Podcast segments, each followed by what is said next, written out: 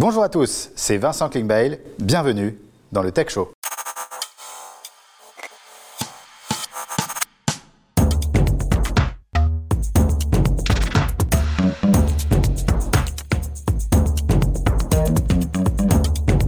C'est un plaisir, que dis-je, un honneur de vous retrouver pour ce nouvel épisode du Tech Show. Le Tech Show, c'est désormais notre rendez-vous mensuel sur la tech et le digital. Chaque mois, nous recevons une personnalité du monde du numérique. Mais avant de dévoiler la célébrité qui nous rejoindra en plateau, voici le sommaire de l'émission. Aujourd'hui dans le Tech Show, Ruben de l'agence d'influence Follow viendra nous parler de trois clichés que l'on peut avoir sur une campagne d'influence. Solal a préparé un micro-trottoir avec des propositions sérieuses pour notre invité. Laurent Kayet nous a préparé une chronique sur la cybersécurité. Et bien sûr, Olivier Bétache sera avec nous en plateau pour une chronique haute en couleur. Hervé Blog sera de retour avec le mercato du digital, mais aussi Edwina, Maude et plein d'autres surprises. C'est tout de suite dans le Tech Show. Mon invité aujourd'hui est General Manager France de l'une des applications les plus téléchargées au monde. Étudiante brillante, diplômée de l'ESSEC, c'est au Boston Consulting Group qu'elle fait ses premières armes avant d'intégrer en 2011 le géant du digital, Google. Elle rejoindra ensuite le Crédit Agricole pour y développer la transformation digitale du groupe, mais c'est aujourd'hui, avec Uber, le leader mondial du VTC, qui a la chance de l'avoir comme General Manager France. Nous avons l'immense honneur d'accueillir Laureline Seriès, s'il vous plaît. Bonjour Laureline. Bonjour Vincent. Bienvenue dans le Tech Show. Merci beaucoup. Nous sommes vraiment ravis, ravis de t'accueillir euh, sur le Tech Show. Donc, euh, Merci beaucoup. Euh, on essaye de faire bien les choses. donc on t'a apporté une bouteille d'eau et des bonbons. J'apprécie beaucoup. Voilà. Donc, on a appris un peu de, de, Uber. et surtout, on voulait savoir s'il y avait une radio, ta radio préférée, si on peut diffuser pendant, pendant l'émission. Il y a la radio préférée des chauffeurs qui est le plus écoutée, c'est RMC. Donc, RMC, d'accord. Donc on n'hésitera pas à te mettre RMC avec avec plaisir. Alors, Laureline, avant de commencer, il y a un petit malaise qu'il faut régler pour, euh, pour toutes les personnes qui nous regardent. Euh, mhm. c'est comment dit-on? Est-ce qu'on dit Uber, Uber, Uber? Uber En fait, il y a de tout et même en interne, on ne prononce pas tous de la même manière. Mais si tu veux être un puriste, en fait, Uber, ça vient de l'allemand, ça se prononce Uber, donc on dit Uber. D'accord, donc l'idée c'est de dire plutôt Uber. Mais il y a peu de gens, hein. il y a beaucoup de gens qui disent Uber. Hein. Ah, complètement. C'est peut-être que dans chaque pays, on prononce euh, différemment. Bah oui, mais en anglais, euh, il y a des gens qui disent Uber aussi, donc ça, effectivement, ça dépend. C'est le charme de ce nom de marque. Parfait. Donc là, tu nous conseilles peut-être pendant l'émission de dire Uber. Uber. Uber, parfait. Pas Uber. Bah, on verra tout à l'heure qu'il y a des gens qui disent Uber, mais on le verra tout à l'heure. Donc on va évoquer ton, parcours, bien évidemment, euh, dans un instant, mais on a plein de questions sur Uber. Et donc, est-ce que tu pourrais nous, présenter ce que c'est que, cette toute jeune start-up? Bah, C'est plus vraiment une toute jeune start-up, mais en même temps, c'est vrai qu'il faut se souvenir qu'on vient tout simplement, tout juste de fêter les 10 ans du beurre en France, qui a été lancé euh, le 5 décembre 2011. Euh, et donc voilà, on, fête les 10 ans, et donc c'est une grande entreprise maintenant, mais qui garde cet ADN de start-up et qui a pour vocation de mettre en relation euh, des personnes qui souhaitent soit se déplacer elles-mêmes ou soit déplacer et faire venir à elles des objets. Bon, en tout cas, si, c'est une start-up, moi je suis sûr que, que c'est une start-up qui va marcher. est-ce, que tu peux, est-ce que tu peux nous rappeler rapidement ce que c'est Uber en, chiffres Alors pour Uber en France, par exemple, c'est à peu près 30 000 chauffeurs actifs sur Uber en France ah chaque mois. C'est 3 millions d'utilisateurs. Et c'est, euh, pour te donner une échelle un peu plus au niveau mondial, 16 millions de trajets réalisés par jour. Et en cumulé depuis euh, les débuts d'Uber, 25 milliards de trajets qui ont été pris donc, euh, en une grosse dizaine d'années sur Uber.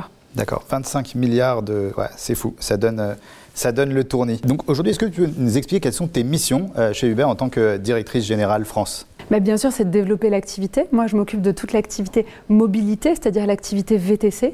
Et donc, c'est de pouvoir euh, pérenniser le développement de l'entreprise en France. Et ce qui est passionnant avec Uber, c'est que c'est une entreprise qui, à la fois, a encore un énorme potentiel de croissance. Le, service est extrêmement demandé et continue à se développer. Donc, il y a des enjeux opérationnels de croissance et de développement. Et en même temps, un enjeu, je dirais, de pérennisation du modèle avec des impacts sociaux, environnementaux qui sont extrêmement importants et qui sont au cœur de mes missions également. D'accord. Et justement, alors toute cette approche euh, sociétale, RSE, euh, comment est-ce que ça se manifeste chez, chez Uber? Bah, Ce que je trouve passionnant, c'est qu'en fait, on ne parle même pas de RSE chez Uber. Et là où dans d'autres entreprises, on met une fois à l'agenda du comité exécutif tous les six mois euh, le point sur la RSE, aujourd'hui, m'occuper du modèle social, de comment est-ce qu'on améliore la condition et nos relations avec les chauffeurs, m'occuper mmh. de la transition énergétique du beurre, puisqu'on a pris des engagements très forts sur le sujet. Hein, 50% mmh. de véhicules électriques sur la plateforme à horizon 2025 et zéro véhicule diesel en 2024. Cette transformation-là, elle a des conséquences opérationnelles extrêmement fortes. Et donc mon temps à moi est, complètement chaque jour, ces, ces, sujets de RSE font partie de ma vie quotidienne en tant que general manager vraiment. Et quels sont les, enjeux à 5 ans de, de Beurre en France? À un moment, on parlait de voitures autonomes, par exemple. Est-ce que c'est quelque chose qui est toujours à l'ordre du jour? Alors les voitures à autonomes à horizon 5 ans, probablement pas, mais ce n'est pas une problématique Uber, c'est une problématique plus générale de maturité de cette industrie-là. À horizon 5 ans en France, ben, je viens de le citer, 2025, on a des enjeux extrêmement forts sur la transition hmm. énergétique, mais j'espère aussi que dans 5 ans, on aura fait des avancées sur le plan de, la manière dont on fait évoluer en fait le, la, relation avec les chauffeurs et la protection pour les chauffeurs, et donc notamment la mise en place par exemple du dialogue social avec les chauffeurs, qui est une première en fait en Europe et dans le monde la mise en place d'un dialogue social au niveau de l'industrie euh, pour les travailleurs de plateforme, qu'ils soient donc chauffeurs ou bien livreurs. C'est la France qui est très innovante sur ce sujet. Je suis très contente de participer à ce mouvement-là. Et donc, ce qui me ferait très plaisir, c'est que d'ici cinq ans, on se dise que la mise en place de ce dialogue social aura été une réussite et qu'il aura contribué à, amener du progrès pour les chauffeurs et les livreurs. D'accord. Laureline, on va, on va revenir euh, sur ton parcours, bien sûr, euh, qui est impressionnant, et on va parler aussi encore, on a plein de questions sur, sur Uber. Et donc, c'est parti pour l'interview Backstory. Alors Laureline, comme tu as pu le voir, on a changé le, fond euh, du décor. Euh, donc qu'est-ce que t'évoques euh, cette image? Est-ce que tu reconnais la région? Je dirais que c'est le pont du Gard, non? Exactement. Et donc, c'est parce que tu, viens de, de, cette région. J'ai grandi petite là-bas. Ça me fait plaisir de voir cette image. Je ne m'attendais pas à ça. Voilà, c'est la petite surprise, euh, la petite surprise du Tech Show. L'interview euh, du Tech Show euh, Backstory a un peu changé. Donc on va essayer de te connaître un peu mieux et d'aborder des points plus précis tout au long de l'émission sur ton parcours. mais on va commencer par quelques questions que tu peux répondre au tac au tac. Donc Laureline, tu es née à Paris? Tout à fait. Tout à fait. Puis ensuite, tu as vécu, euh, euh, tu as grandi dans le sud Jusqu'à mes 8 ans, tout à fait. Jusqu'à tes 8 ans mhm. dans le sud. Quel était le métier de tes parents? Alors mon père était militaire. D'accord. Et ma mère a fait plein de choses. Elle a été en partie euh, mère au foyer, en partie esthéticienne. Voilà, elle a fait différentes activités. D'accord. Est-ce que ce sont des modèles pour toi, tes, parents? Très inspirants, très différents. Et ils m'ont apporté des choses extrêmement complémentaires. Tu as gardé cette rigueur euh, du militaire peut-être Il y a la rigueur, l'engagement aussi. Ce que j'aime beaucoup en fait dans l'état d'esprit militaire que j'ai gardé de mon père, c'est une notion d'engagement personnel très forte. Hmm. Et voilà, quand on a une cause à laquelle on croit, on y va et on est entier. Euh, et de ma mère, c'est euh, un équilibre, euh, notamment. Et je sais que quand j'ai commencé mes études, elle s'inquiétait pour moi de me voir aller vers une école de commerce. Et ça m'a toujours permis de garder à l'esprit tout ce qu'il y a en dehors du business, en fait. Et donc de trouver un équilibre personnel. Bah, justement, tu voulais faire quoi dans la vie quand tu avais 10 ans? Oh là Franchement, j'ai jamais su répondre à cette question quand j'avais 10 ans. D'accord. Euh, je pense que ça a pu alterner entre maîtresse d'école, coiffeuse, des choses comme ça, probablement. D'accord. Est-ce que tu étais une bonne élève ou cancre Je pense connaître la réponse, mais. J'étais bonne élève et j'avais tous les symptômes de la bonne élève. D'accord. C'est-à-dire le syndrome du meilleur de la classe qui a toujours peur, qui a toujours peur de, de, de, la note et finalement a toujours 20. un, un, peu dans l'esprit, c'est un peu ça. Et puis à lever la main et puis à répondre bien aux questions, à être stressé quand euh, il a oublié de faire la dernière question de l'exercice, non pas parce qu'il n'a pas voulu la faire, mais juste parce qu'il avait oublié, tu vois. Et alors, donc, tu as, tu as quoi comme bac? Le bac S. D'accord. Sur maths. Donc, euh, toujours meilleur de la classe. Et tes matières préférées? Les maths, les maths. l'histoire. D'accord. J'aimais bien l'allemand aussi. D'accord. Est-ce qu'il y a un mot qui te définissait à l'époque? Euh, Un mot qui me définissait à l'époque définissait quand tu étais jeune Combative. Combative. Et le mot qui te définit aujourd'hui? Engagée. Engagée. les sexes, c'est difficile? Euh, entrer à l'ESSEC, oui. c'était difficile, c'était beaucoup de travail, beaucoup euh, Oui, j'ai travaillé, je ne sais pas si j'ai énormément travaillé, mais j'ai travaillé sérieusement, clairement. Euh, très régulièrement et, et très, très organisé. J'étais assez organisée, ouais. Ton premier job étudiant? Mon job étudiant, alors j'ai été, j'ai passé mon BAFA. D'accord. Et donc j'ai gagné ma vie, mais même euh, ouais, euh, dans, mes années lycée, en, en, étant dans des colos, des choses comme ça, animatrice, j'ai pas, euh, en rétrospectivement, je me dis les pauvres enfants, j'ai pas été la meilleure animatrice du monde. Et ensuite j'ai donné des cours de maths une fois en école. Peut-être que l'animation de colonie, c'est aussi ce qui t'a formé au management. j'ai appris beaucoup de choses. J'ai appris beaucoup de choses effectivement, et c'était c'est très très différent de ce que je faisais par ailleurs, des expériences que j'ai eues ultérieurement. Donc ouais, ça a été, j'en garde un souvenir riche, un peu douloureux mais riche. Alors, euh, une personne qui t'a mis le pied à l'étrier hmm. Eh bien, je pense que c'est euh, un des partenaires avec lequel je travaillais quand j'étais au Boston Consulting Group et qui a vraiment cru en moi, qui a vu en moi autre chose que simplement une professionnelle euh, compétente et qui a vu du potentiel et qui le premier m'a permis de, de sentir que, j'avais peut-être une dimension ou quelque chose de plus à exprimer que simplement des capacités intellectuelles. Et donc, alors ta première boîte, la première société euh, ah, dans oui, laquelle tu as commencé hmm. C'était le Boston Consulting Group, mais tu l'as dit tout à l'heure en introduction, et donc c'est une entreprise de conseil en stratégie. Tu as vraiment une, une carrière impressionnante. Est-ce que tu pourrais conseiller à de jeunes managers de commencer par le conseil pour après aller chez le, chez le client final? Je ne crois pas du tout qu'il y ait une seule voie, j'ai jamais cru à ça. Euh, quand j'ai terminé mes études, par exemple, à l'ESSEC, tout le monde disait il faut terminer son dernier stage de fin d'études, il faut le faire soit en conseil en stratégie, soit dans la banque d'affaires, parce que c'est ça qui ouvre toutes les portes derrière. Moi, j'avais choisi de le faire euh, dans le, dans le milieu social, dans un, un centre socio-culturel, parce que c'est ça qui me, qui me bottait, c'est ça que j'avais envie de faire. Et je me suis jamais posé la question de qu'est-ce qu'il faut faire pour réussir l'étape d'après. Mmh. Et donc le conseil, j'y suis allée par goût avant tout, parce que j'avais envie de ce défi. C'est effectivement mmh. intellectuellement vraiment passionnant, on apprend énormément. Mmh. Est-ce que c'est la seule voie pour réussir? Je crois pas. En tout cas, pour moi, ça a été euh, une voie d'apprentissage. Et ensuite, la deuxième société, ensuite, ça a été Google. Tout le monde euh, rêve de, Google. C'est le, Graal que d'être employé chez, Google.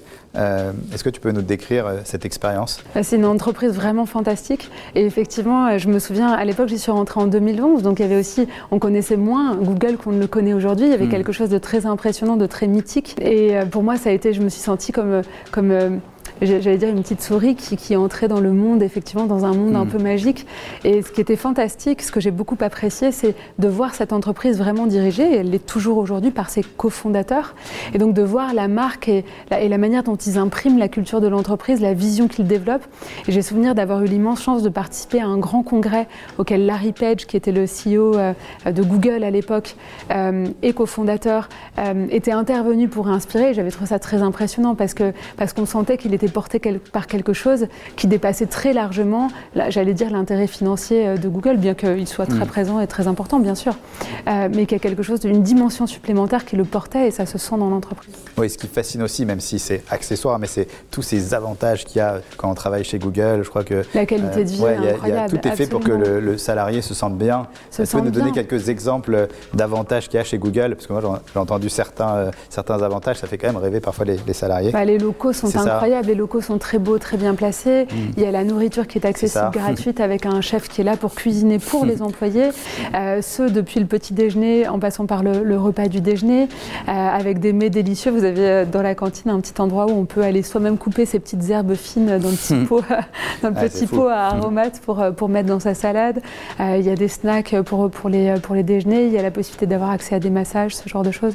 Donc c'est une expérience en tant qu'employé extrêmement privilégiée. Alors ensuite, tu as, as, quitté Google, hein, un géant, un des GAFAM, une des entreprises les plus prospères au monde, pour rejoindre le Crédit Agricole.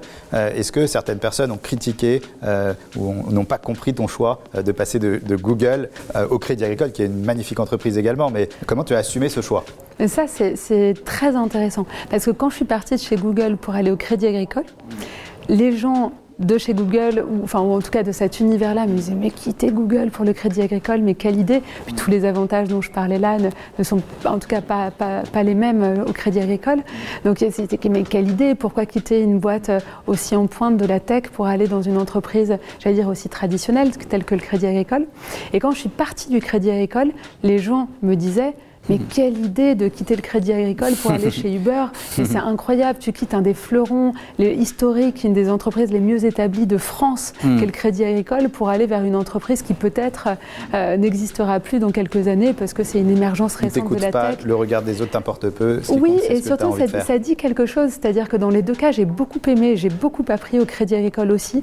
Le crédit agricole est une entreprise magnifique, c'est une entreprise qui a trouvé ses racines en fait à la fin du 19e siècle dans le milieu paysan. En fait, ce sont des paysans qui se sont regroupés sur un système mutualiste, que le Crédit Agricole est toujours aujourd'hui, euh, parce que les banques traditionnelles qui avaient commencé à se former ne prêtaient pas aux paysans.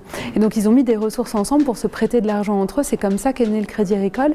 Donc, le Crédit Agricole a une empreinte sur le territoire partout en France. Vous allez dans n'importe quel euh, village, tu vas dans n'importe quel village, tu trouveras un Crédit Agricole, en fait. Donc, il y, a une dimension, une, j'allais dire une adhésion avec le territoire, une pénétration de la culture française qui est extrêmement importante Et, et, vu du Crédit Agricole, retourner dans une boîte de tech comme Uber, c'était retourner dans tout le contraire, une entreprise beaucoup plus récente, beaucoup moins établie, beaucoup moins à leurs yeux, pour certains, pérennes. Donc, mm. euh, et moi, j'aime ça. J'ai aimé le, parcours, la diversité et les différences de culture. Alors, tu crois plus au travail ou à la chance? Je crois euh, bah, aux deux, en fait. Je crois beaucoup à la chance. Je m'estime extrêmement chanceuse d'avoir pu vivre les aventures que j'ai vécues. Et j'ai eu de la chance à toutes les étapes de ma carrière. Je me souviens, le tout premier stage que j'avais décroché en école de commerce, c'était un stage chez L'Oréal. Donc, arriver à avoir un stage chez L'Oréal en première année, c'était un truc incroyable. Et j'avais fait la queue au forum des entreprises à l'ESSEC. J'avais déposé mon CV euh, parmi des centaines d'étudiants qui avaient fait comme moi. On a tous fait pareil. Et euh, on avait été à peine euh, moins, moins de cinq personnes à avoir été rappelées. Et quand j'avais demandé à la recruteuse de L'Oréal pourquoi moi, elle m'avait dit je sais pas, je vous ai trouvé sympa. comme ça, en 30 secondes. Il, faut de la chance. Un petit peu de chance. Il en faut. Euh, concilier un poste comme, comme tu as, forte responsabilité, et en même temps gérer sa vie de famille? Est-ce que c'est possible? Est-ce que c'est difficile? C'est possible, c'est parfois difficile, mais c'est vraiment possible. Et, moi, je, m'attache vraiment à ça. C'est un, élément vraiment sine qua non de mon équilibre personnel. Et donc la manière dont je le gère, c'est il y a des moments où je, suis, où je dois être présente à 300% mon pour mon travail et je le suis. Mais j'ai aussi aucune difficulté de temps en temps à dire je coupe là cet après-midi, il n'y a rien. Il peut neiger, pleuvoir, venter dehors. Euh, je serai avec mes enfants et je trouve mon équilibre comme ça. Et ça a été aussi une voie d'apprentissage parce que je l'ai dit tout à l'heure, ma maman a été beaucoup au foyer, j'avais pas ce modèle-là chez moi. Et ça a été un chemin pour moi d'apprendre ce que c'est que d'être une maman qui travaille aussi avec un poste à responsabilité. Euh, et je crois que le secret, c'est de déployer mes antennes et d'être toujours très connectée à mes, à mes enfants pour sentir les moments où j'ai vraiment besoin de, de remettre l'accent euh, avec eux et, quand, euh, et quand j'ai besoin de le faire au travail. Et j'essaye d'avoir cet équilibre très sensible. On s'est renseigné, on a appris que tu avais fait du karaté et du rugby. Est-ce que c'est vrai? Comment vous savez ah, On a des enquêteurs, on a toute une équipe d'enquêteurs. Donc karaté et rugby. Est-ce que c'est bien renseignée, elle est bien renseignée. Alors le karaté, c'est absolument vrai. J'en ai fait plusieurs années et j'ai fait, euh, j'ai fait du judo aussi, j'ai fait de la capoeira, j'ai toujours, j'ai longtemps été branchée à arts martiaux. Et tu continues le, sport? Alors le sport, oui. Le karaté, j'ai arrêté il y, a, il y, a, peu, mais euh, le sport, oui, de manière générale. Et le rugby, j'en ai pas fait en club, mais j'aimais beaucoup en faire. Euh, j'aimais beaucoup en faire, tu sais, au collège et au lycée. Et, tu suis le rugby quand même à la télé? Ah, j'aime bien. J'ai plaisir à regarder un match. Nos enquêteurs nous ont également dit que tu parlais allemand. Est-ce que c'est vrai? Tu as fait Erasmus? Jawohl. D'accord. Donc justement, est-ce que tu peux dire, je suis contente d'être au Tech Show en allemand Ich bin froh, am Tech Show zu sein. Bravo, merci beaucoup Laureline. Donc on, en sait un peu plus sur toi et on reviendra hein, plus en détail sur, euh, sur certains points. Euh, mais avant cela, on est allé euh, dans la rue pour voir ce que les gens feraient s'ils étaient comme toi, General Manager d'Uber France. Donc c'est parti pour le micro-trottoir de Solal de Blue Lemon. Salut Vincent, aujourd'hui on est parti dans la rue à la rencontre des euh, clients de Uber France pour savoir euh, ce qu'ils feraient en plus s'ils étaient directeurs ou directrices de Uber, Uber, Uber. C'est parti. Salut, petite question, si tu étais directeur d'Uber, qu'est-ce que tu ferais? Augmenter à 4 personnes le passage euh, dans les taxis, vu que c'est que 3. Je rajouterais des bonbons des bonbons, des bouteilles d'eau Je pense que je remettrais full bonbons, full gâteau dans les voitures. Un écran avec météo, le plan. Euh, mais ça, c'est vraiment le luxe, luxe, luxe. Hein. Moi, je n'utilise jamais Uber. Je suis belge. Là-bas, on a Uber, ça existe. Mais euh, voilà, je prends le tram, le métro, le bus. À manger dans les voitures Ça, c'est bien. Bah si. Manger dans la voiture, ça va dégueulasser la voiture pour le client d'après. Et du coup, si tu la nettoies, tu vas perdre plus de temps, plus de clients. Ah si si si, euh, si, si à, Toulouse après un concert je, je, suis rentrée dans une Mercedes euh, avec une superbe chauffeuse, c'était assez incroyable. Ça, ah j'ai plus de, de chauffeurs femmes. Parce qu'à chaque fois que je vois une chauffeur femme, je dis Ah mon Dieu, quelle exception, je crois que j'en ai eu trois et je prends Uber très très très régulièrement depuis des années. Et comment vous dites Uber, Uber, Uber Comment vous dites Uber. Uber c'est mon ami. Uber, comme le prénom. Uber. C'est moche, c'est moche. Ça, devrait être Uber, mais, euh, mais non, mais c'est Uber. On est en France, voilà. Uber. Uber, les deux. Alors moi, je dis Uber. Non, non, c'est pareil, je dis Uber comme tous les Français. voilà quelques réponses qu'on a pu avoir de personnes dans la rue. Je vous souhaite un très très bon tech show. Merci beaucoup Solal. Alors Laureline, tes réactions euh, face à ce micro-trottoir? Bah, C'est très drôle, ça me fait plaisir, ça prolonge la discussion qu'on a eue sur le nom du beurre. Euh, et puis non, il y, a beaucoup de codes en fait de l'ADN du beurre qui se retrouvent là-dedans, les, bouteilles d'eau, les bonbons, euh, le fait de prendre aussi une voiture en retour de soirée, c'est que c'est typiquement un des cas d'usage qui est très fréquent en fait sur la, sur la plateforme. Il y a 40% des trajets qui se font la nuit en fait sur Uber.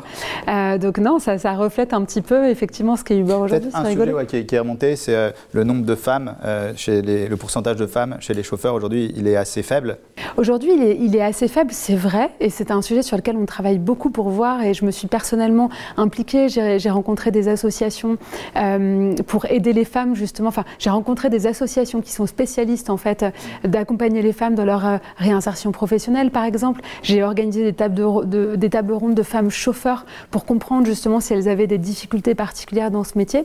Mais ce qu'il faut bien voir, c'est qu'à la base, beaucoup des chauffeurs qui deviennent VTC euh, sont des chauffeurs qui ont obtenu leur licence euh, au travers d'une équivalence. C'est-à-dire c'est des gens qui viennent du milieu des transports, qui ont pu être chauffeurs de car, chauffeurs de bus, et qui passent une équivalence pour obtenir la licence VTC. Et le monde des transports est un monde qui est très masculin au départ. Donc euh, ce, qui se, ce qui se passe sur Uber est le reflet un petit peu du secteur des transports de manière plus large. Donc on y travaille. Euh, Laureline, c'est quand, quand, on reçoit des dirigeants de grands groupes comme toi ou des general managers, euh, donc on aime bien voir s'ils sont corpo. Euh, ah. donc il y a une nouvelle interview au Tech Show, c'est l'interview corpo ou pas corpo? Alors Laureline, je te pose des questions et on va voir si tu es corpo ou pas corpo. C'est parti. Donc est-ce que tu es venu ici en Uber? Oui. Donc tu es corpo. Mhm. Est-ce que tu déplaces toujours en Uber? Quand je prends autre chose que les transports en commun, quand je prends un VTC, c'est toujours Uber. Est-ce que euh, tu manges Uber, donc Uber Eats, euh, tu bois Uber, est-ce que tu rêves Uber Je mange Uber aussi, j'utilise Uber Eats absolument. combien de fois par semaine ah, Ça dépend des périodes, mais en hiver, ça peut être euh, jusqu'à une fois par semaine. Une fois par semaine, ok. Euh, quand tu prends un Uber, est-ce que tu leur dis que tu es leur patronne Ça dépend ce que j'ai à faire. C'est-à-dire que des fois, je peux avoir à travailler, passer un coup de fil et là, pas forcément. En revanche, si j'engage la discussion avec eux, je le dis toujours parce que je veux pas qu'ils se sentent pas à l'aise. Du coup, je, préfère que les choses soient claires et je leur dis qui je Ça va être des échanges intéressants quand tu annonces. Ah, en général, c'est intéressant se plaignent, ils te disent où ils te faillotent, comment ça eh se ben, passe Il y a des réactions très variées, mais quand je le dis, ça peut aller de ah, j'aurais pas dû vous dire ça. Ah, ah bah, ça tombe bien, j'ai des trucs à vous dire. Ah, d'un seul coup, il y a un silence dans la voiture. Il t'ouvre la porte, du coup. Là, il t'ouvre la porte. Non, alors, ça ne m'est jamais arrivé d'avoir une mauvaise expérience. D'accord. Les chauffeurs ont pas toujours sûr que si tu leur dis que t'es patronne, c'est sûr que. Oui, par contre, ça les empêche pas de dire s'ils sont pas contents. Ça, ils me disent assez clairement. C'est aussi beaucoup pour moi une occasion d'écouter. C'est une dimension qui est très importante. La première chose que j'ai faite quand j'ai pris mes fonctions il y a un petit peu plus d'un an, c'était d'aller sur le terrain. J'ai passé un mois à aller dans plusieurs euh, villes de France, à rencontrer des centaines de chauffeurs, euh, vraiment sur le terrain pour comprendre et écouter. Donc euh, quand je suis dans une voiture avec un chauffeur Uber, je fais la même chose, j'écoute d'abord. Et puis s'il y a besoin de répondre, je peux le faire, bien sûr. Mais... Est-ce que sur les deux dernières années, tu as déjà pris un taxi? Non. Non très corpo hein, pour l'instant, très corpo. non, non, parce que c'est une question, je le disais tout à l'heure, engagement, c'est important pour moi quels sont tes restaurants préférés sur Uber Eats? Non, je sais pas si c'est la bonne question. La question, c'est quels sont les restaurants préférés de mes enfants aussi sur Uber Eats Parce que c'est une discussion familiale en fait quand on commande. Euh, ah bah oui, et parfois on commande même sur plusieurs restaurants et chacun peut avoir sa commande. Mais eux aiment beaucoup McDo et moi j'aime bien euh, le petit restaurant italien qui s'appelle La Terrasse, pas très loin de chez moi. D'accord, et qui livre Et qui livre via Uber Eats, exactement. Ok. Est-ce que 5 minutes d'attente sur l'application Uber, euh, c'est 5 minutes dans la vraie vie? Alors, en général, oui, il peut y avoir des petits décalages, mais normalement, le temps qui est affiché est le temps qui est réellement euh, appliqué. D'accord. C'est quoi ton meilleur souvenir dans un Uber? Eh bien, j'ai participé en fait auprès d'une organisation qui s'appelle Les Déterminés, à une table ronde où j'ai rencontré des entrepreneurs. Et il y a un de ces entrepreneurs qui est venu me dire, bah, écoutez, euh, moi je suis chauffeur sur Uber et je, vais, je vous propose de vous emmener faire un tour euh, Uber, je vais vous montrer ma voiture. Et en fait, la voiture était incroyable. Il avait une voiture berline, il l'avait transformée, il avait développé un concept. Donc c'était un chauffeur qui était aussi, euh, qui était vraiment très entrepreneur dans l'âme. Et il avait fait intégrer un mini frigo à l'arrière de la voiture ah pour que le client puisse avoir non pas seulement sa petite bouteille d'eau, mais sa, sa, boisson fraîche. C'était incroyable. Génial. Et ton pire souvenir dans un Uber? Mon pire souvenir dans un Uber Eh bien, euh, je pense que c'était euh, une fois où je suis rentrée, donc typiquement ce que je disais tout à l'heure, retour de soirée, il est tard, je suis fatiguée, j'en ai, a priori pour euh, une demi-heure pour rentrer chez moi. Et en fait, on arrive, le périph' était fermé. On a voulu prendre un bout de la 86, la 86 était fermée. De la 86, on a voulu rejoindre la 6, un bout de la 6 était fermé. Et résultat, au lieu de mettre 30 minutes, on a mis une heure. Le pauvre chauffeur, je sentais qu'il était désespéré aussi et puis hmm. stressé pour moi en fait de se dire j'ai une cliente. Alors j'étais pas encore patronne ah, d'Uber à ce moment-là. Et euh, je travaillais chez Uber, mais je n'étais pas encore patronne d'Uber. Et, euh, et donc c'était terrible pour lui, pour moi. Et puis à la fin, on en était tous les deux. Moi, j'étais sur mon téléphone à essayer de trouver d'autres routes parallèles, à droite, gauche, pendant que lui conduisait. Est-ce que tu as déjà pris la place d'un chauffeur pour tester le service de ce côté-là? Alors malheureusement, je ne peux pas faire ça. D'accord. Parce que la, la, profession est extrêmement réglementée. Aujourd'hui, pour, pour, pouvoir conduire, il faut avoir la licence. Et donc, soit l'avoir, comme je l'ai dit tout à l'heure, par équivalence, mais sinon passer un examen et obtenir une carte professionnelle et un macaron euh, que je n'ai pas. Donc, je ne peux pas faire ça. En revanche, il y a des gens dans mes équipes qui ont passé tout ce process-là et qui, euh, effectivement, euh, roulent sur Uber. Et c'est très important d'avoir ces retours d'expérience. Et enfin, dernière question, quelle est ta note sur Uber? 4,76. 4,76, bravo. Donc tu es très corpo. En tout cas, belle réussite de cette interview, corpo ou pas corpo. Euh, Lorline, chaque mois, il y a Maude d'AdsUp Consulting euh, qui explique le digital à sa grand-mère. Le digital, c'est pas accessible pour, euh, pour tout le monde. Et donc, euh, ce mois-ci, Maude va nous parler du SMA. Donc, c'est parti pour le digital expliqué à ma grand-mère de Maude d'AdsUp Consulting.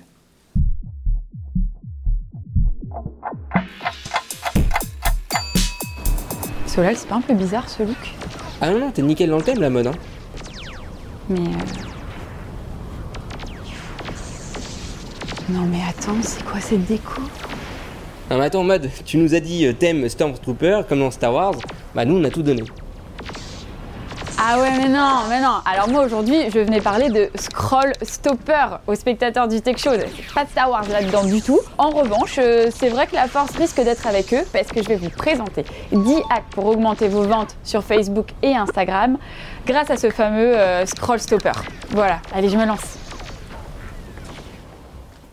Voilà, c'est mieux. Alors tout d'abord, bonjour à tous. Moi, c'est Maud Berenzung. Je suis directrice associée du cabinet de conseil en performance digitale à Zop Consulting. Aujourd'hui, je vous explique pourquoi et comment utiliser le scroll stopper sur vos campagnes médias. Et petit bonus, je vous proposerai 4 contenus publicitaires à avoir à tout prix dans vos campagnes Instagram et Facebook. Alors déjà, ma première question Vincent, elle est simple. Est-ce que vous faites de la publicité pour votre marque sur les réseaux sociaux? A priori oui. Et d'après vous, qu'est-ce qui vous permet de convertir le plus? Est-ce que c'est votre marque? Est-ce que c'est votre produit? Est-ce que c'est le ciblage? Ou est-ce que c'est la publicité en elle-même?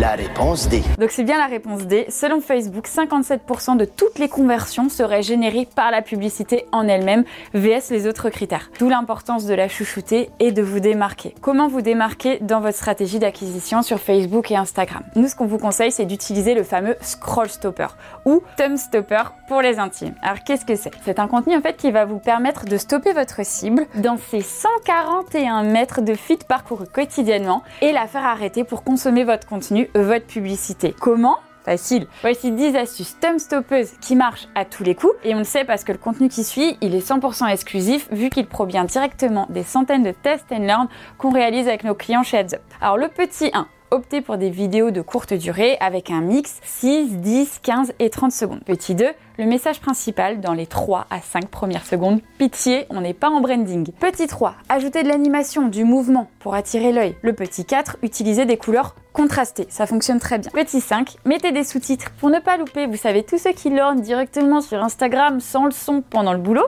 Le petit 6, mettez en scène une personne dans votre vidéo. Ça peut vous permettre en fait de déjouer, vous savez, cette sensation de publicité. Une vraie personne, ben, ça fait organique. On aura tendance à s'arrêter parce qu'il peut s'agir euh, du poste d'un ami, euh, d'un influenceur qu'on suit. Euh, voilà, vous avez plein de possibilités comme ça. Le conseil numéro 7, c'est intriguer l'utilisateur en proposant une émotion forte. Un grand sourire, démarrer votre vidéo avec des yeux interloqués, un visage crispé par la peur. Faites-moi confiance, leur curiosité fera le reste. Petit 8, AB tester les scroll stoppers sur une même vidéo. Une variation bah, peut générer de bien meilleures performances qu'une autre. Le petit 9, démarrer la vidéo avec ce qu'on appelle un USP hook, c'est-à-dire accrochez-les en mettant en avant un des bénéfices de votre marque. Chez par exemple, j'aurais pu commencer euh, par ça, par ça, par ça.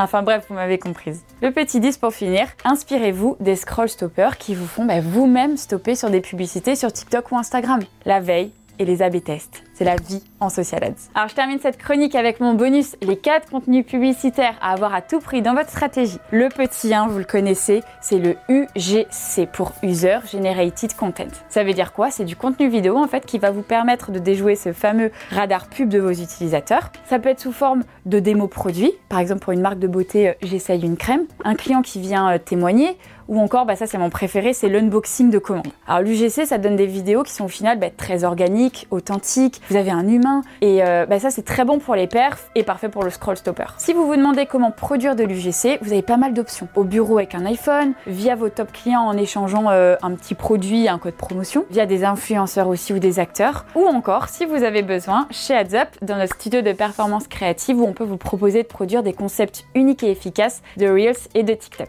Le contenu numéro 2, c'est la preuve sociale via les relations presse ou les avis, les notes clients. Alors les contenus issus des RP font vraiment argument d'autorité.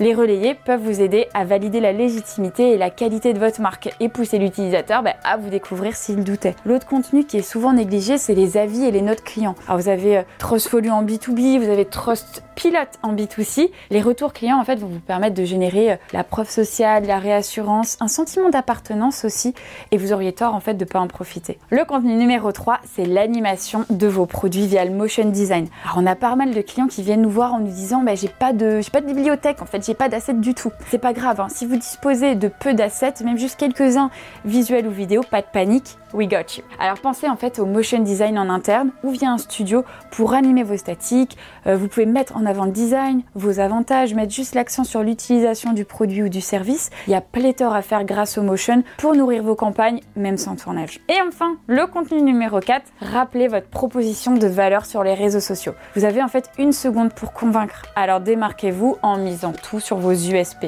L'USP, c'est l'unique selling proposition, c'est-à-dire vos avantages concurrentiels.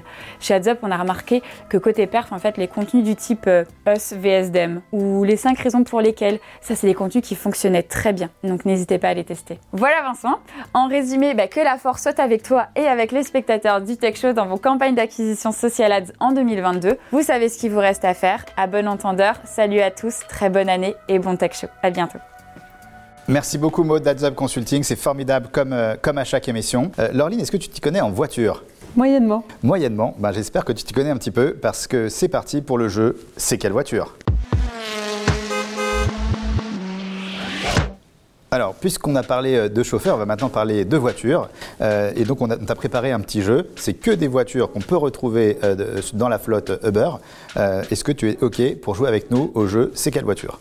Tout à fait. Si c'est des voitures en lien avec Uber, j'ai peut-être un peu plus de chance. C'est parti. Alors là, c'est quand même la voiture la plus utilisée par Uber, je crois. C'est celle qui sillonne les rues parisiennes, comme celle des grandes agglomérations, et elle représente, selon les infos de nos enquêteurs, un quart de la flotte Uber, donc 24% selon euh, les, données euh, fournies par nos enquêteurs. Donc est-ce que tu reconnais cette voiture Ils sont très forts les enquêteurs et bravo à la Peugeot 508. Peugeot 508, c'est correct, correct. Effectivement, donc 25%. Donc on a une chance sur 4 quand on commande euh, un Uber de tomber sur une Peugeot 508.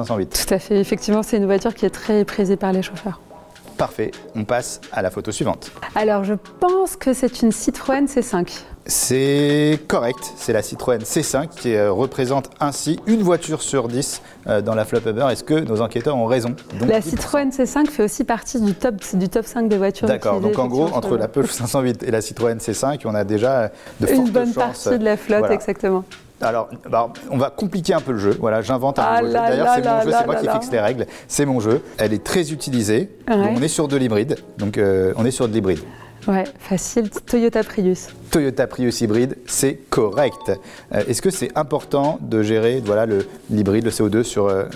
Bah oui, bien sûr. En fait, ça fait partie des engagements dont je parlais tout à l'heure. Donc, euh, on a un produit dans l'application qui s'appelle Uber Green. Et sur Uber Green, il y a les véhicules à la fois 100% électriques et aussi les véhicules hybrides. Et donc, effectivement, la Toyota Prius est une des voitures hybrides les plus, les plus utilisées par les chauffeurs sur la plateforme. Et, et c'est par ailleurs, je le mentionne parce que c'est important, l'option la moins chère sur l'application pour les passagers. Vraiment pour encourager à l'utilisation et à la transition vers l'écologique. D'accord. On va passer à la voiture suivante. C'est plus dur, mais tu, peux y arriver. Je t'aide. Donc elle est aussi apparemment sur les podiums des voitures les plus utilisées. Je pense que c'est une euh, Volkswagen Passat. Volkswagen Passat, correct. Alors extraordinaire, très très fort. tu, euh, nous dis que tu ne connais pas en voiture. En fait, alors d'une part, les top voitures des chauffeurs, je les connais un petit peu et personnellement, j'en ai eu une de Passat. Ah d'accord, ah, bah, c'est bien. Au moins, tu es honnête, tu nous dis, hein, parce que là, tu l'as reconnu en une seconde. Ouais, euh, ok, et là, on a une autre voiture donc, qui fait partie de la flotte Uber. Moi, je suis jamais tombé sur elle, mais, mais pourquoi pas? Mercedes. Euh, alors je ne sais pas. C'est la Porsche Panamera. Oh là là euh, Donc est-ce que tu savais qu'il y avait des Porsche Panamera dans, les flottes ah, C'est très marginal pour être honnête. D'accord. C'est très très marginal. D'accord. Là, si on, si, on, si on en a une, c'est comme si on avait gagné au loto. D'une certaine manière, si tu aimes les voitures et les Porsche, effectivement, euh, tout à fait. Il faut surtout qu'il n'annule pas la course pendant que quand tu vois la... Porsche Panamera qui arrive, là tu. tu vois, je dis, Mercedes, je vais tenter ma chance parce que la voiture euh, sur, la, sur la catégorie berline typique qui est assez utilisée par les chauffeurs mm. sur ce, ce produit premium, c'est la Mercedes et donc j'ai tenté ma chance, mais tu, vois, tu, m'as coincé. en tout cas, tu as, fait un quasi sans faute. Bravo, euh, bravo Laureline. Et donc, Laureline, est-ce que quand on, est, euh, on postule pour être chauffeur euh, donc chez vous, est-ce qu'on peut venir avec tout type de voiture ou est-ce qu'il y a certaines voitures qui sont quand même certains standings de voitures qui sont euh, requis? Le standing de voiture est requis. Il y a des contraintes en fait qui sont réglementaires là-dessus. Et donc pour euh, pouvoir donc exercer. Avec une Smart, je peux pas être euh, chauffeur. Alors non, tu ne pourras pas. Mais c'est subtil en fait parce que si tu utilises une voiture en fait en lien avec la réglementation, ta voiture doit être longue d'au moins 4 mètres 56 me semble-t-il et avoir une voiture qui a un maximum de 6 ans. Donc ça doit être une voiture assez récente et d'une taille minimum, sauf si c'est un véhicule électrique justement. Euh, et là, tu as la possibilité de ne plus avoir cette contrainte sur la longueur de la voiture. Laureline, une toute autre question. Est-ce que vous avez déjà utilisé des influenceurs chez Uber? Oui, tout à fait. Ça, ça nous arrive de temps en temps. Euh, au moment du lancement d'Uber, par exemple, on avait euh, fait appel à Caroline Receveur à l'époque pour, voilà, pour faire connaître le service. Donc on était dans une phase à l'époque de construction de notoriété. Mais plus récemment, depuis que j'ai pris mes fonctions, par exemple, on a fait un énorme travail sur la lutte contre les discriminations sexistes, euh, mais aussi racistes, etc., sur la plateforme euh, Uber. Euh, c'est un sujet sur lequel on a décidé de s'engager. Et donc, par exemple, on a, on a tourné une vidéo avec Bilal Hassani et en compagnie d'un chauffeur également pour prendre la parole sur cette thématique de société assez sensible, en fait. Ah, ça tombe bien parce qu'au Tech Show, on a Ruben de l'agence d'influence Follow qui vient nous préparer une chronique. C'est la chronique de l'influence. et ce mois-ci, il nous parle des trois clichés dans le cadre des opérations d'influence. C'est parti pour la chronique de l'influence de Ruben. Hello à tous le Tech Show. Vincent, merci de m'inviter sur cette chronique car aujourd'hui on va parler de clichés. Pas n'importe lesquels. Ce sont des clichés sur l'influence. Alors vous vous en doutez, comme c'est un domaine assez nouveau dans le monde de la communication, il attire l'attention et n'échappe pas à quelques stéréotypes. Pour démêler le vrai du faux, on va évoquer ici sur le Tech Show trois idées reçues qui reviennent souvent sur l'influence. Première idée reçue, les campagnes d'influence ça coûte trop cher. Faux on entend souvent dire que l'influence est une méthode marketing trop coûteuse et qu'elle n'est accessible qu'aux plus grandes marques. Eh ben c'est pas vrai du tout. Une campagne d'influence n'est pas spécialement plus chère qu'une autre forme de communication. En fait, c'est très adaptable.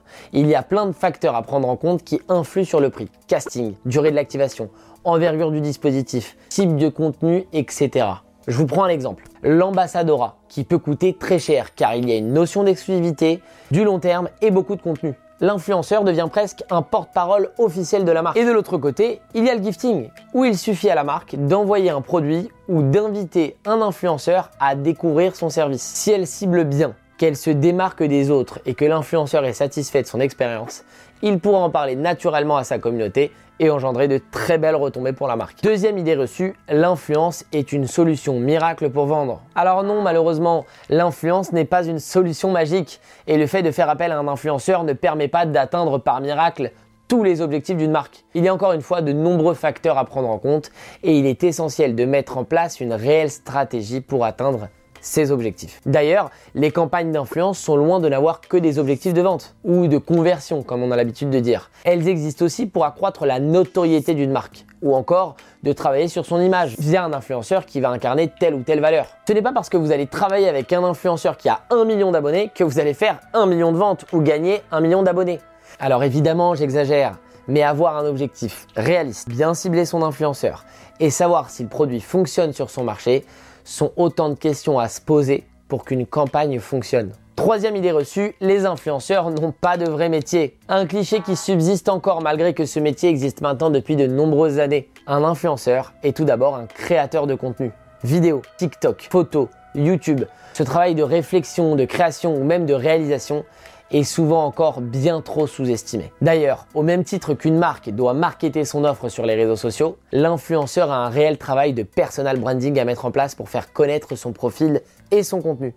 Cela passe par créer une ligne éditoriale, se renouveler avec différents projets, etc. Et au fil du temps, ce métier en a même créé d'autres autour de lui. C'est du métier d'influenceur que sont nées les agences comme les nôtres pour répondre à un réel besoin d'encadrement, tant sur la partie administrative, juridique, financière, que sur la partie développement. On a fait le tour, c'est la fin de cette chronique. Et toi Vincent, t'as peut-être d'autres clichés à nous raconter sur l'influence. A bientôt sur le nouveau Tech Show les amis. Merci beaucoup Ruben de, la société Follow. non, j'ai pas d'autres euh, clichés. Quelle est ta réaction sur euh, l'influence, ce nouveau euh, levier qui est beaucoup utilisé par, par les marques depuis quelques années? Je souscris beaucoup à ce qui vient d'être dit par Ruben. Et la réalité, c'est qu'effectivement, quand on choisit par exemple Bilal Hassani et qu'on traite un thème comme la discrimination, il faut qu'il y ait une vraie adéquation entre la personnalité, ce que l'influenceur aime et a envie de dire d'une certaine manière, et de l'autre, ce que, ce que la marque a envie de déployer à ce moment-là. Donc il n'y a pas d'artifice en fait. Il faut qu'il y une vraie adéquation. Et puis ensuite, bien sûr, en fonction de son budget, de ses moyens, on, ajuste. Mais il y a toujours la possibilité de faire des choses, des choses intéressantes et bien calibrées. Ce qui ce qui est important, c'est l'authenticité. Lorline, euh, on sait que le GPS maintenant c'est indispensable hein, pour euh, tous les chauffeurs. Euh, et donc on a encore un petit jeu, donc c'est le dernier jeu, après on redeviendra sérieux. c'est qu'on va te donner une tranche horaire et on va te donner également un itinéraire et tu vas nous dire en combien de temps le, chemin se fait avec un chauffeur oh Uber. et parce qu'on est sympa au Tech Show, on te laisse une marge d'erreur de 10 minutes. Grand Seigneur. Est-ce que tu es prête? Tout à fait. C'est parti pour la chronique. Combien de temps? Laureline, est-ce que tu es prête Je suis prête.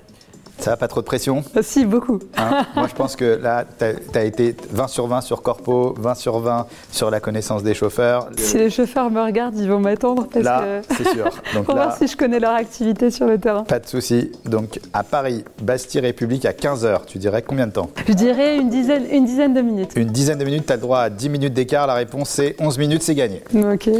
à Lyon, Lyon-Perrache, Lyon-Pardieu, à 18h.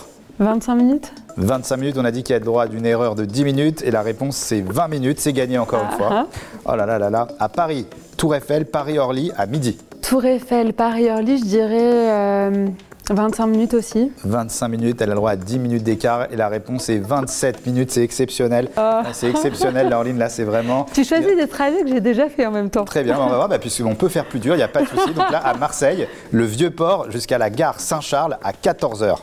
Ah là là. Ah, le vieux port Saint-Charles. Euh, une trentaine de minutes? Une trentaine de minutes et c'est perdu. C'est 10 minutes. là, les Marseillais. Ah oui, c'est vrai que c'est prêt. N'hésitez pas à réagir, les Marseillais, sur les réseaux sociaux. Elle a raté de 20 minutes. Et maintenant, du siège d'Uber à Paris jusqu'au studio ici à cette heure-ci, c'est combien de temps Alors, tout à l'heure, j'ai mis 50 minutes. D'accord. À cette heure-ci, c'est peut-être encore un peu dégradé, mais le vendredi. tu restes sur 50 minutes Ouais. Ok, c'est 40 minutes à 10 minutes, c'est bon, c'est gagné. Ok. 40 minutes. Euh, et ensuite, du siège d'Uber à San Francisco jusqu'au studio ici, voilà, tu as une marge d'erreur d'une heure. Alors attends, on va compter une heure pour l'aéroport. Il y a quoi Une dizaine d'heures de vol, on est à 11 heures. De l'aéroport jusqu'ici, une heure, je dirais 12 heures. Et la réponse c'est 11h et elle, a une, elle, elle aura une heure d'écart, c'est gagné encore. Franchement, c'est exceptionnel, Laureline. C'est vraiment une invitée exceptionnelle. Maintenant, Laureline, on va prendre l'itinéraire qui nous amène chez Edwina. Euh, d'European Digital Group. Donc je laisse les clés du plateau euh, à Edwina qui va recevoir aujourd'hui maître Laura Podjarni-Ferman qui est cofondatrice du cabinet d'avocats Impala Avocat et qui vont euh, nous décrire les mécanismes d'un accompagnement de, de start-up et d'incentive des start-up. C'est parti pour l'interview d'Edwina.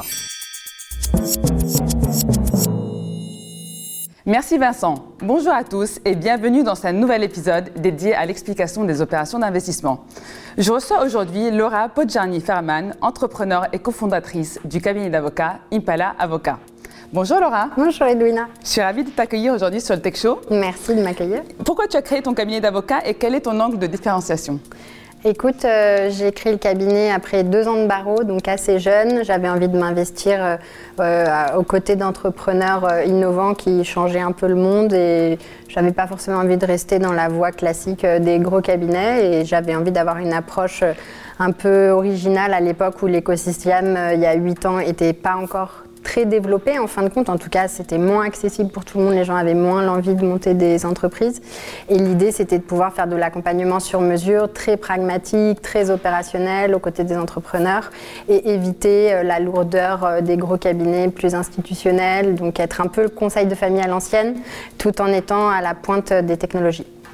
Donc tu accompagnes, je comprends bien, des startups dans les sujets tech et M&A.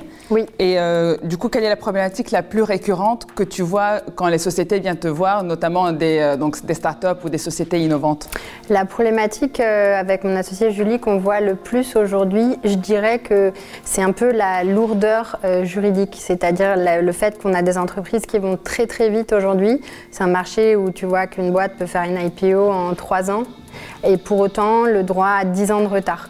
Donc euh, on voit qu'ils arrivent quand même à pénétrer des marchés, qu'ils arrivent à changer euh, le droit, comme dans certaines sociétés euh, qui ont permis des avancées législatives, mais on voit qu'ils sont un peu, on va dire, fatigués, ils ont une vision très préhistorique du droit en se disant mon Dieu c'est un frein alors qu'en réalité il faut tourner la problématique en disant que c'est plutôt une arme, qu'il faut l'utiliser comme on peut pour euh, justement euh, être encore plus rapide que ce qu'ils ont déjà en tête. Laura, donc dans cet écosystème de sociétés tech innovantes, euh, quelles sont les lacunes que tu as identifiées, notamment dans leur stratégie commerciale? Alors, euh, c'est une très bonne question, Edwina. Euh, je pense que la stratégie commerciale est un peu bancale dans son volet juridique. C'est-à-dire qu'aujourd'hui, les dirigeants d'entreprise ont du mal à identifier euh, les points de friction, les angles morts, les points de risque. Et donc, nous, on essaye chez Impala de les accompagner dans une mise en place de process pour que les sales puissent être le plus en autonomie, puissent négocier les contrats en connaissant les clauses, on va dire, dures et leur marge de manœuvre pour éviter que ça arrive au juridique après et qu'en fin de compte, ils aient dit oui à des choses qui peuvent mettre en péril l'entreprise. Donc ça, aujourd'hui, c'est en train d'être construit, mais c'est encore aux prémices. Super.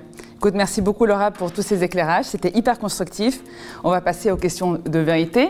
Donc en gros, je te pose quelques questions, tu dois répondre rapidement du tac au tac. C'est très simple, il n'y en a pas beaucoup en plus. Donc je, je démarre. Tu es prête? Oui. Cookies ou tiramisu? Aucun des deux.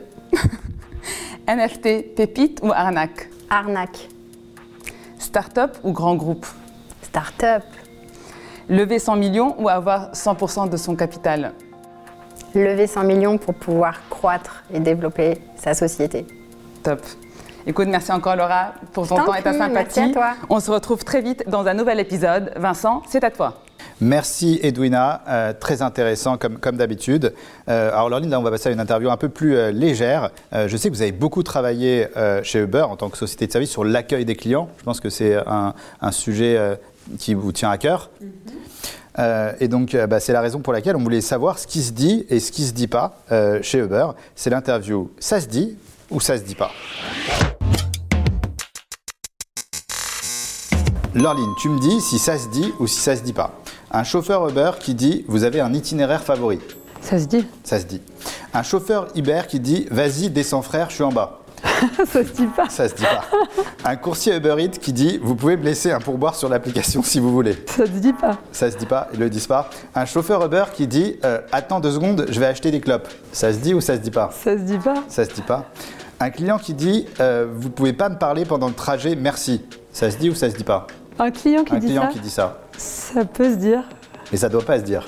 C'est le client qui choisit, mais. Attention, pas si évident. Un chauffeur qui dit mettez votre ceinture avec moi parce que ça décoiffe. ça se dit pas. Ça se dit pas. Un chauffeur qui dit j'ai mis radio tropique, mais si vous voulez écouter autre chose, il n'y a pas de souci. Ça, se dit. Ça se dit. Donc celle-là, elle n'est pas facile. C'est un livreur Uber Eats qui dit j'ai fait tomber la pizza, mais elle n'est pas sortie du carton. Ça se dit ça se dit pas Ça se dit pas. Ça se dit pas. Mais quand même, c'est bien de l'avoir dit en même temps.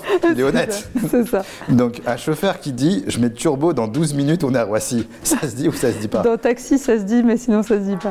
Dans le ça, film. Ça se dit pas Le dans le film film, Taxi, ouais. mais, mais pas. Un chauffeur qui dit de toute façon, tout ça, c'est encore un complot du gouvernement pour nous faire porter les masques. Ça se dit ou ça se dit pas? Non, ça se dit pas. Ça se dit pas. Un chauffeur qui dit à une jeune fille Hé, charmante, si vous voulez, il y a mon numéro dans l'app. Ça se dit ou ça se dit pas Ça se dit pas et les numéros sont anonymisés. Ni le chauffeur, ni le passager n'y ont accès. Et enfin, un client qui dit Vous savez, je connais bien votre patronne Laureline Series. Ça se dit ou ça se dit pas? Ça se dit pas. Ça se dit pas. Bon, alors je dirais pas ça. Merci beaucoup pour ce jeu, Laureline. Est-ce que la gestion des identités, c'est quelque chose qui te parle? Euh, c'est la manière dont on est présent sur net et notre gestion des mots de passe qui peuvent euh, être euh, compromises, hein, la, fraude aux mots de passe. Donc c'est parce qu'on voulait parler de la, cybersécurité. Et donc il y a Laurent Kayat de la société Metis qui va nous parler cybersécurité. Donc c'est parti pour la chronique cybersécu de Laurent de Metis.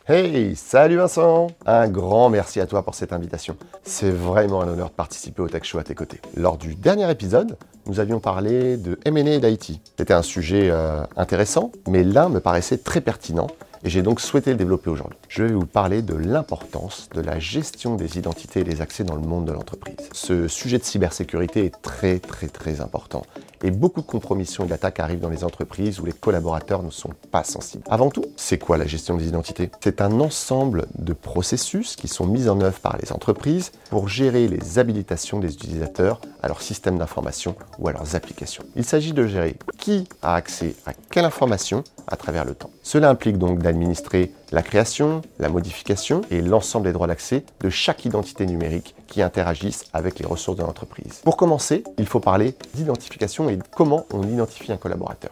Cette étape initie la relation entre l'utilisateur et les ressources informationnelles du système. Elle permet de lui attribuer un ensemble de paramètres qui le caractérisent de façon unique, rassemblés sur sa fiche d'identité. C'est propre à chaque utilisateur et ça comporte également les droits d'accès qui lui seront associés. Ensuite, il faut assurer l'authentification. Une fois qu'une identité a été associée à l'utilisateur, il est nécessaire de vérifier afin qu'on puisse confirmer son individualité. L'authentification prend généralement la forme d'un couple identifiant mot de passe et permet de créer une session entre l'utilisateur et le système. L'authentification des utilisateurs prend de plus en plus d'importance en gestion des identités et des accès afin de limiter les fraudes. Nous voyons de plus en plus de systèmes d'authentification à plusieurs facteurs mot de passe plus code reçu par SMS, mot de passe plus token USB.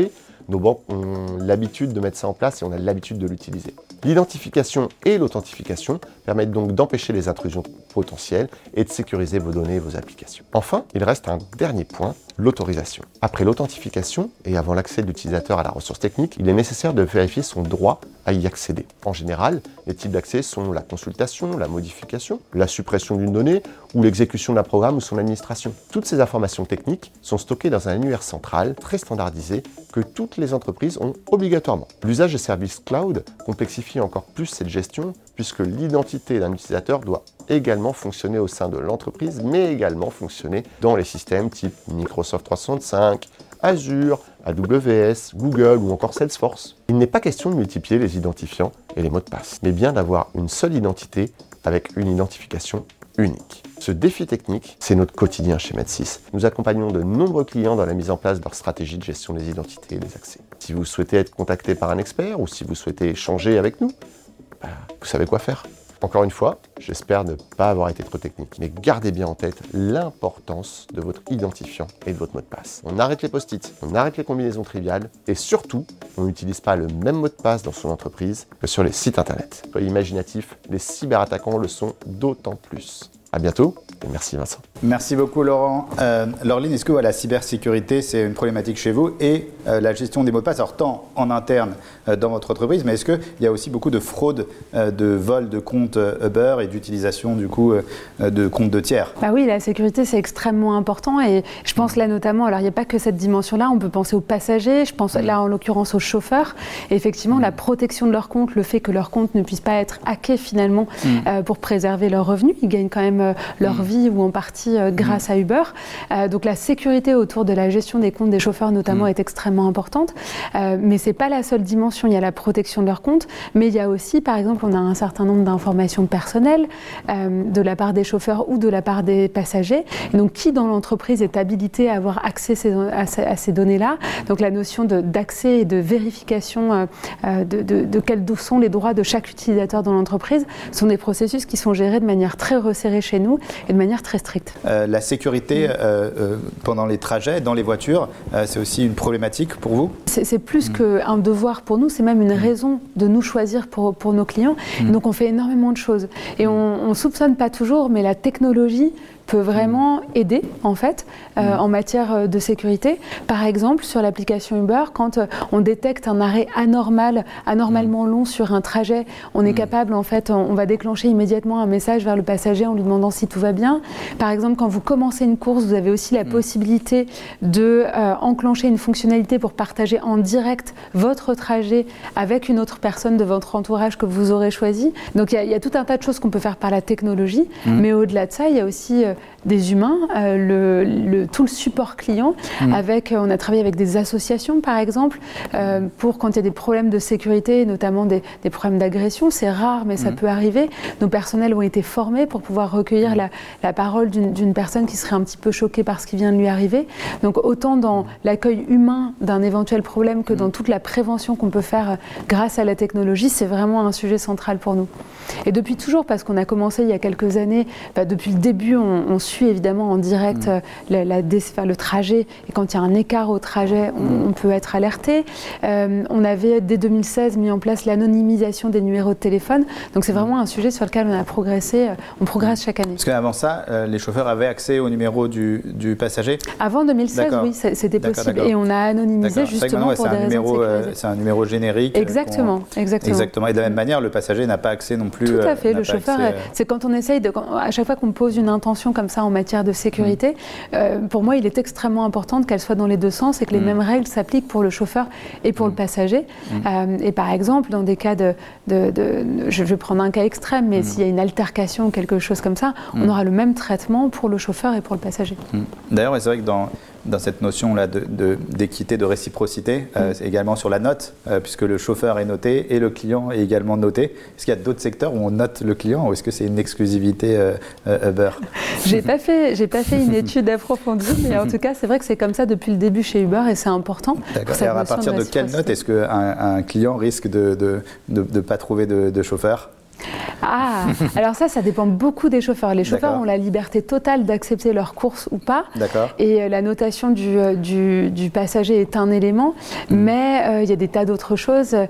D'où part la course Dans quelle direction elle va Est-ce que ça mm. les arrange Est-ce que c'est le secteur vers lequel ils ont envie de se diriger à ce moment-là il, mm. peut y avoir plein de critères qui peuvent les amener à, choisir ou à refuser une course. Et alors, d'un point de vue Covid, là, on sort d'une crise qui a énormément touché le secteur du tourisme et également des transports. Vous avez euh, été euh, touché.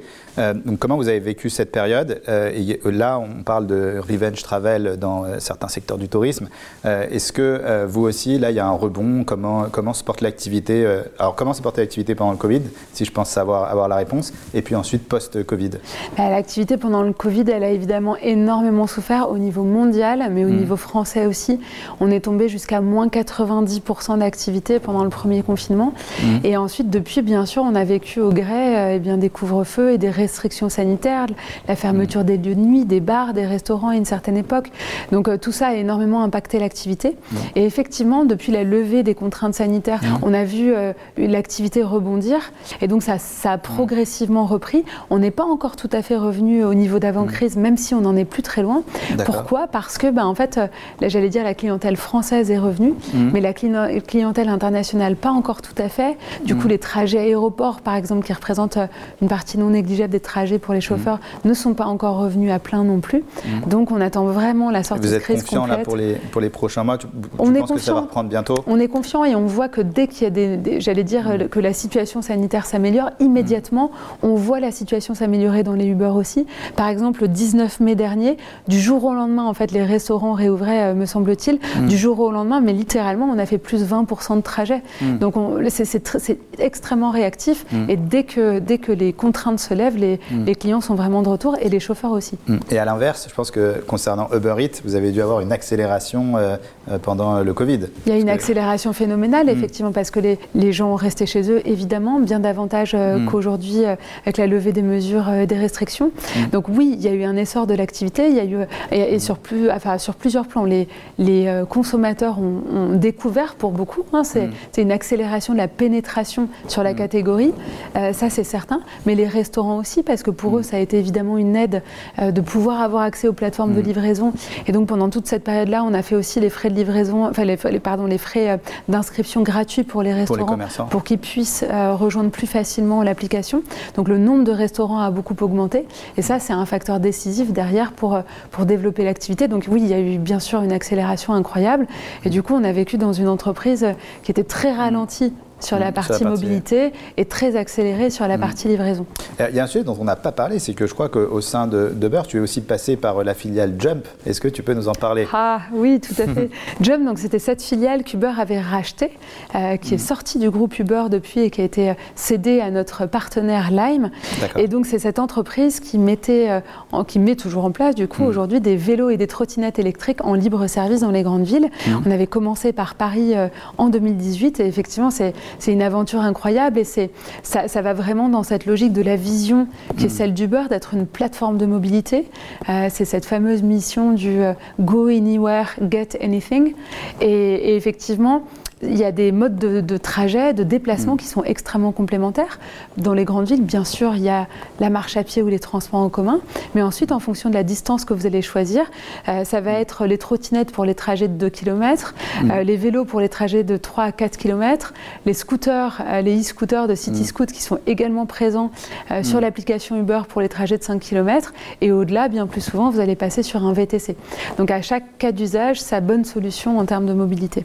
Et c'est comme ça que, que, tu es devenue directrice générale France d'Uber, c'est en étant d'abord... J'ai d'abord euh, été général manager de... Jump pour la France et le Benelux, et c'est oui comme ça qu'ensuite je suis devenue général manager euh, d'Uber France. Parfait. Lorline, est-ce que tu as un coach professionnel? Non. D'accord. Alors, au, Tech Show, on a, on a un, coach professionnel, donc c'est un coach de personnalité, de star, d'homme politique. Euh, c'est devenu une véritable star sur les réseaux sociaux. Et donc, on est ravi d'accueillir Olivier, pour le mot du coach. Bonjour. Bonjour Olivier. Bonjour Olivier, bienvenue encore une fois dans le Tech Show. Merci Vincent et Laureline, enchanté. Dans cette chronique, pour une fois, je vais principalement m'adresser au CEO et au DRH pour vous parler de scale. Le scale, cela consiste à faire grossir son entreprise pour la faire passer d'une start-up à une scale-up. Et on va aborder cet enjeu sous l'angle du talent management. Alors, je vous le dis d'emblée, je n'ai jamais été très à l'aise avec les tartes à la crème RH du type il faut replacer l'humain au centre et on va réhumaniser l'entreprise. Pourquoi? Parce que quoi qu'il arrive, dans un collectif, l'être humain, heureux ou malheureux, est toujours au centre. Que les équipes soient épanouies ou en souffrance, motivées ou lessivées, nos organisations sont des structures organiques. D'ailleurs, c'est la même racine. Et comme tout autre système organique, un collectif d'êtres humains peut être en très bonne santé à un moment donné et tomber malade de manière plus ou moins sérieuse à un autre. Le talent management, cela consiste concrètement à construire, entretenir et réparer si besoin la fluidité des liens humains dans une organisation. Et alors quel rapport avec le scale et la licorne? Eh bien le lien de cause à effet a le mérite d'être très simple, pas de talent management, pas de scale. Et bien sûr, pas de scale, pas de palais. Alors, quand on lance une start-up, il est normal de mettre toute son énergie sur le produit et sur la tech. Parce que pas de clients, pas de palais non plus. Mais en revanche, dès que l'on touche son market fit et que l'on dépasse une taille d'équipe d'à peu près 30 personnes, apparaît alors un nouvel enjeu. Répondre à la demande qui s'accélère et donc faire grossir le bousin sans perdre en qualité de service. Et là, ça n'est pas une affaire d'intelligence artificielle, mais uniquement d'intelligence émotionnelle pour attirer les meilleurs profils dans l'aventure et faire en sorte que ceux qui y sont déjà aient envie de rester. Pour que ceux qui deviennent managers et membres de COMEX, souvent très rapidement et par la force des choses, deviennent des leaders compétents et inspirants. Pour organiser le travail collectif afin d'éviter les lenteurs, les couacs et les jeux de pouvoir. Alors, comment fait-on pour qu'un collectif soit performant? Eh bien, toutes ces dynamiques humaines sont régies par des règles, des lois naturelles qui sont aussi vieilles que notre espèce. Et pour moi, la personne qui a le mieux réussi à les décrire et à les cartographier, c'est Eric Berne, fondateur de l'analyse transactionnelle, qui théorise en 1966 ce qui deviendra plus tard la théorie des organisations de Berne. Et pour une fois, on évitera les acronymes. Pour Eric Berne, dans son modèle le plus épuré, une organisation se schématise comme cela. Se dégagent trois zones distinctes. L'environnement, dans lequel l'entreprise va puiser des ressources extérieures comme les clients, les fournisseurs ou les candidats La zone du membership, dans laquelle se trouvent toutes les personnes qui contribuent à l'entreprise, mais sans être impliquées directement dans sa gouvernance. Et enfin, la zone du leadership, dans laquelle les leaders qui s'y trouvent ont trois attributs principaux. La vision, le cadre et la modification de l'organisation. En pratique, il y a beaucoup plus de frontières. Dans la zone du membership déjà, car il y a plusieurs équipes et départements. Mais aussi dans la zone du leadership, où l'on trouve des hiérarchies à l'intérieur même du COMEX. Alors où investir concrètement Entre l'amélioration du recrutement, la formation des managers, le coaching des dirigeants, la facilitation du travail de groupe, on peut vite se perdre en actions coûteuses et chronophages. Et au bout d'un moment, on se met à investir un peu dans le vide, ici ou là, en espérant que ça passe. C'est un peu comme dans le monde de la pub avant l'analytics, où un milliardaire célèbre avait dit La moitié de mes dépenses publicitaires est gaspillée, mais je ne sais pas quelle moitié. D'où l'intérêt de démarrer par un bon diagnostic, afin d'agir avec économie et précision. Pas forcément là où ça fait mal, mais plutôt en remontant la chaîne des processus pour comprendre déjà de là où ça part. Et c'est une vraie geekerie, un peu technique, mais passionnante. Pour l'illustrer, on terminera par cette anecdote racontée par Eric Berne. Un jour, un client appelle un plombier pour réparer sa chaudière coincée. Le plombier sonde la bête, tapote, puis donne un seul coup de marteau, bien avisé, sur la valve coincée. Oh, c'est incroyable, dit le client. Combien je vous dois? C'est 100 dollars. 100 dollars? Ça fait cher le coup de marteau. Ah, vous avez raison, dit le plombier. Le coup de marteau coûte 1 dollar. Avoir une personne qui sait où le donner coûte 99 dollars. Et encore, vous n'avez pas vu la casquette? Allez, salut. Merci beaucoup Olivier, c'est exceptionnel comme, euh, toujours. Laureline, est-ce que tu veux réagir euh, euh, aux propos d'Olivier? Bah oui, on peut toujours dire un mot, effectivement. Et en ce qui concerne Uber, en tout cas, la performance de l'organisation est quelque chose de, fondamental. On reste sur un modèle de start-up où finalement euh, assez peu de personnes gèrent une activité qui est très très grande. Et donc l'efficacité, la fluidité dans les rouages, dans l'organisation est quelque chose d'extrêmement important.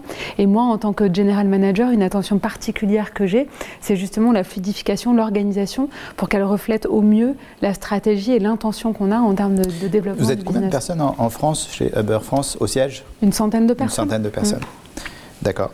Merci beaucoup. Euh, encore Olivier, tu peux rester bien sûr avec nous. Euh, Laureline, on parle beaucoup d'un mot euh, qui est un mot qui est passionnant, qui est l'uberisation. Euh, du coup, ben, on s'est dit qu'on allait vous aider à diversifier Uber. et donc, c'est à toi de nous dire si on a eu des bonnes ou des mauvaises idées. Et donc, c'est parti pour l'interview. Bonne ou mauvaise idée?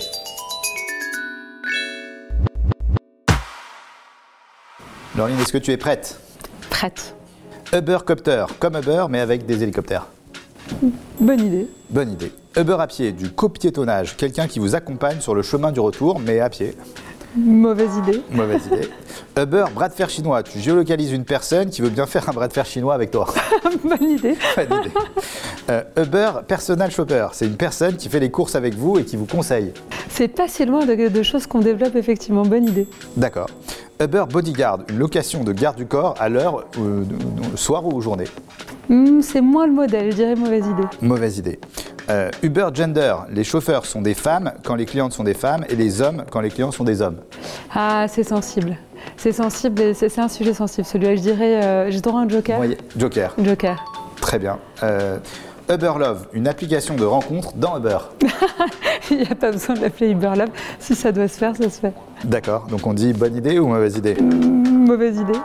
Uber Gym, une plateforme où tu trouves ton prof de gym le plus proche de chez toi. Mauvaise idée. Uber Drug, ton dealer le plus proche te livre en moins de 15 minutes. Mauvaise idée. Uber Disco, tu trouves des gens avec qui faire la fête à n'importe quel moment de la journée.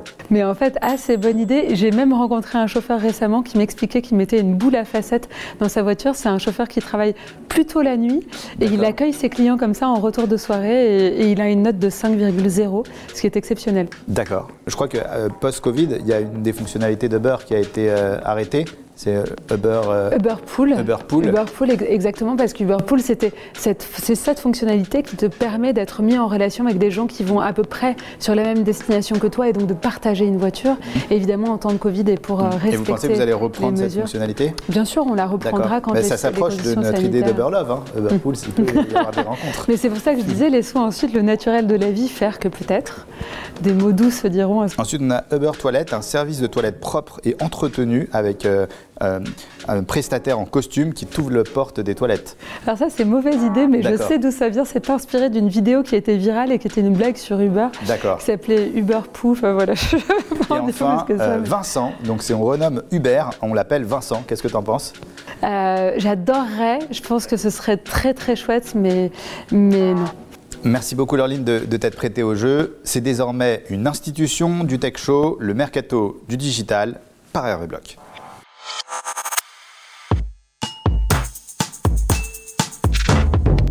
Merci Vincent. Alors, avant de parler du mercato du digital, je voudrais quand même euh, signifier euh, une très belle figure. Bah, toi, finalement, euh, je t'ai connu, tu étais chez Google, puis tu rejoins le comité exécutif d'une grande banque, puis tu rejoins la direction générale d'une des pépites mondiales Uber. Donc franchement, tu étais la cliente parfaite pour le mercato du digital. Alors c'est parti pour le mercato de cette émission. Claire Tellier, ex-Auchan, est nommée DSI et directrice digitale de Promode.